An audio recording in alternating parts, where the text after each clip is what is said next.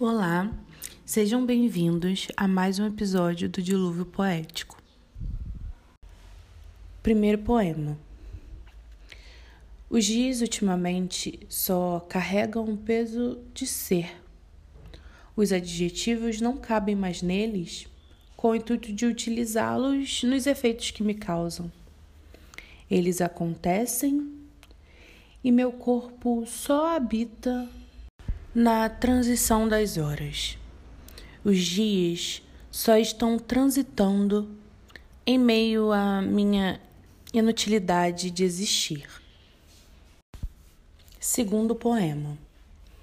Em uns súbitos segundos que foram trapaceados em algum determinado momento do passado, caem à tona no meu travesseiro e acredito que as palavras me abandonaram para ficar na tortura de viver meus vazios, que não se encaixam no vocabulário que me foi dado. E a janela vento vento frio, e minha pele não sabe o que é fogo ou gelo. Os malditos segundos me fazem achar que até as letras me abandonaram, até o resto de poeira do chão que me fazia espirrar, até a lâmpada queimou até a lágrima queimou. No quarto, multiplicado por três, dia do mês. Terceiro poema.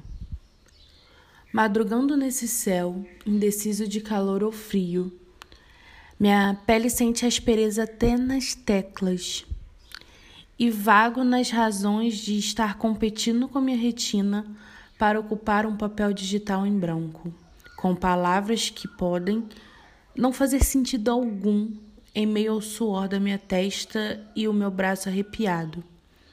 Será que faz algum sentido? E quando o sol ultrapassar as janelas no meio da manhã de uma quinta-feira, vou levantar com o peso que uma razão que me dá nos ombros que farão atravessar todos os minutos gastos aqui nessa estrofe, como se fosse um segundo perdido no tempo, ocupado por pura alucinação e inutilidade. E foi até aqui que meus versos chegaram. Quarto poema. Deixo que o sol me abrace e que as nuvens se desmanchem entre os meus olhos Onda anestesiada e deixei para trás o prazer de usar do que o corpo nos presenteia. Deixei a vida léu, sem estar, sem ficar, sem ir. Me perdi. Não sei como chegou ou como está ou se vai ficar.